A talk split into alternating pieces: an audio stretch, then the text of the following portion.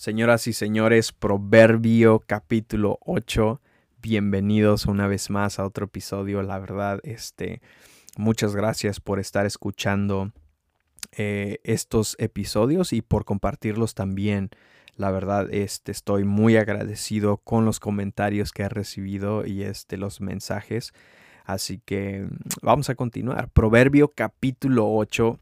El, e, este es uno de mis favoritos. Te voy a ser honesto, sincero. Este es uno de mis favoritos y creo que es uno de los proverbios que a lo mejor va a generar un poquito de controversia. Proverbio capítulo 8, verso 7 dice, pues hablo la verdad y detesto toda clase de engaño Proverbio capítulo 8, verso 7, te lo leo una vez más en la nueva traducción viviente, dice, pues hablo la verdad y detesto toda clase de engaño. Hay otra versión que se llama Reina Valera eh, contemporánea, te lo voy a leer en esa versión, dice, de mi boca solo sale la verdad, mis labios aborrecen la mentira. Wow. Ahora déjame te doy la definición de mentira la definición de mentira es, es afirmación que una persona hace consciente de que no es verdad. Te lo repito, afirmación que una persona hace consciente de que no es verdad.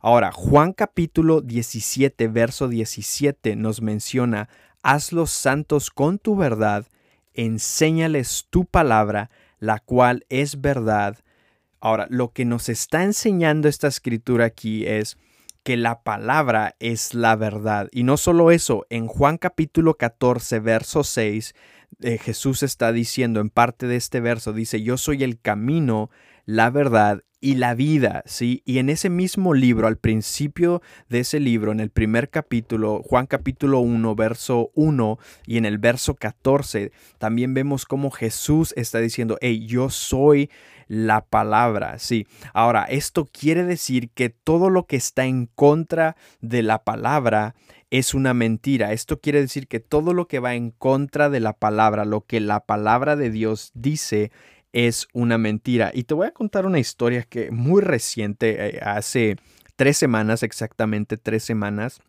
eh, a partir del día que se está grabando este, este episodio.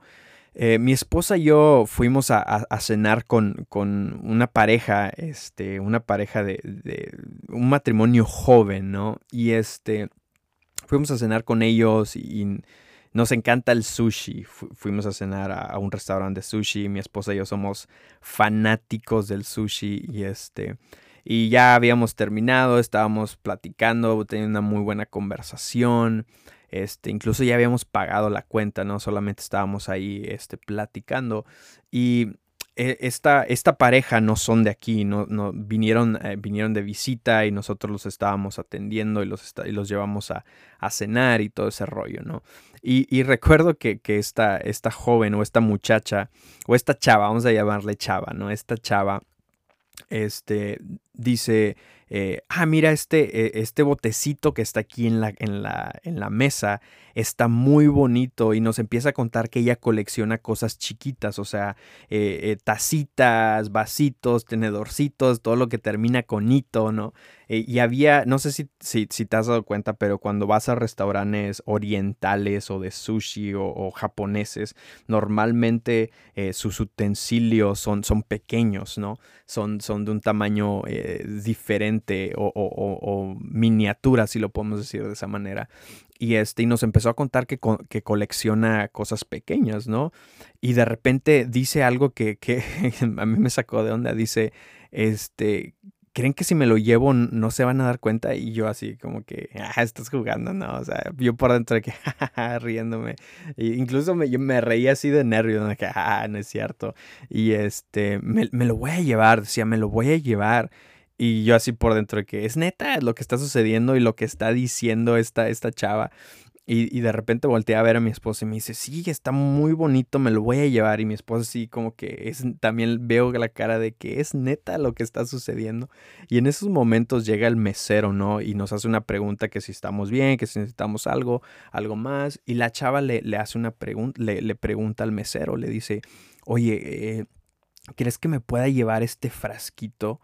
Este, y el mesero se saca de onda y la chava le empieza a decir, es que no somos de aquí, y bla, bla, bla, y etcétera, etcétera. Y eh, pues el mesero le dice, híjole, este, pues no, no se, no se puede, ¿no? Y este, la chava que ándale, que quién sabe qué, y bla, bla, bla. Y el mesero, pues no, la verdad, no, no se puede. Y se retira el mesero, ¿no? Y la, y la chava sigue insistiendo de que eh, me gusta un chorro. Y incluso hasta yo le hago un comentario y le digo, ¿sabes qué? Pues búscalo por internet y, ordénalo. Este, cómprate uno nuevo y para el, para, el, para el tiempo en que, o sea, para el momento en que ustedes regresen a su, a su casa, ya va a estar ahí, ¿no? Ya te va a estar esperando en, la, en la puerta de tu casa. Y este, hice ese comentario así como que para que ya, pues, mochale, no te lo puedes llevar y punto, ¿no? Y este... Y seguía la chava, dice, no, esto me gustaría llevármelo, está bien bonito y bla, bla, bla, se vería muy bien en mi colección y todo ese rollo. Eh, unos minutos después llega el mesero otra vez con un contenedor de, de, comida, o es un contenedor donde te puedes llevar eh, eh, comida, sí, donde te llevas la comida, ¿no? Y lo que sucede es, esta este, este mesero se, se, agacha un poquito y, y le dice en voz baja a la chava, le dice, mira, este, bueno, a nosotros, no a todos, le dice, hey, ¿sabes qué? Mira, tírale el líquido que trae el contenedor, tíraselo en otro de los vasos que están aquí y lo pones dentro del contenedor de comida para llevar y te lo llevas. Y este, y fue así como que yo estoy viendo todo esto y es neta, Leo, no, eh, no está sucediendo esto. Y la chava, ah, ok. Y empieza a tirar el, el líquido que tenía el contenedor y mi esposa, recuerdo que mi esposa la voltea a ver y, la chava le dice, está bonito, ¿verdad? Y mi esposa le dice, uno, mi esposa le dice, déjame te digo una, déjame te digo algo. Le dice, uno, él no es el dueño. Dos, él no va a tener que pagar por ese contenedor. Tres, lo que estás haciendo está mal. Y la chava dice que, ja, ja, ja, sí, no, pero me, me, dio chance. Total, puso el contenedor dentro de eso, cerró el contenedor. Yo en ese momento dije, ¿sabes qué? Creo que voy a ir al baño, me voy a ir a sordear ahí y este, yo no quiero participar en esto, ¿no? Y me recordó mucho una escritura que está en Isaías capítulo 5, verso 20, donde nos está mencionando en, este, en esta escritura que va a llegar el momento, va a llegar el tiempo donde a lo malo le decimos bueno y a lo bueno malo Incluso también continúa diciendo donde a lo amargo lo vamos a, llamar dulce y a lo dulce amargo, ¿no? Y creo que el día de hoy estamos viviendo en, esos momentos porque el día de hoy si no promueves lo, lo que a la gente le parece bien, ¿sí? Tú estás mal cuando lo que promueven está mal. Sí, el día de hoy está muy fuerte el hecho de que voy a promover lo que para mí eh, para mi perspectiva, para mi opinión, es lo correcto y se ofenden si tú no lo promueves por el hecho de que creen que es una verdad, cuando realmente lo que están haciendo está mal, ¿no?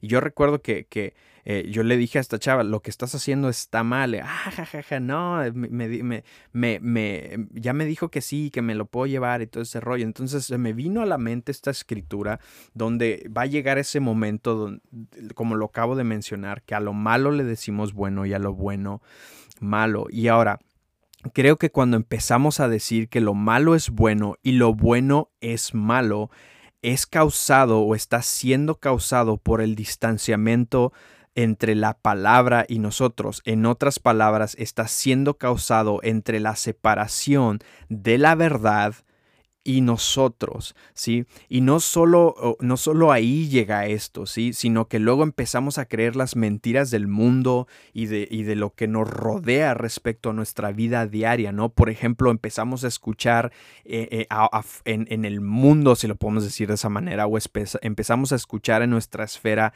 de que, ok, eso ya no sucede, solamente eso se podía en otros tiempos, o empezamos a escuchar una mentira la cual nos dicen, hey, eso solamente pasaba en los matrimonios de antes o empezamos a escuchar esta otra mentira que, te empiezan a decir, eso solamente le pasaba, le pasa a pocas personas, ¿no? O le sucede a pocas personas o te dicen, hey, deja de creer ya en eso, no es posible, etcétera, etcétera, etcétera, etcétera. Y empiezas a escuchar mentira tras mentira, tras mentira, tras mentira, que hemos estado expuestos tanto a las mentiras que, que ya pensamos que son verdad, que creemos que son verdad, ¿no?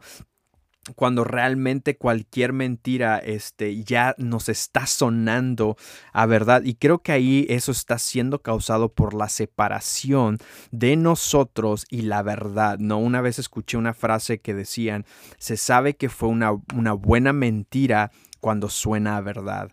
Y, este, y creo que es lo que está sucediendo en estos tiempos, ¿no?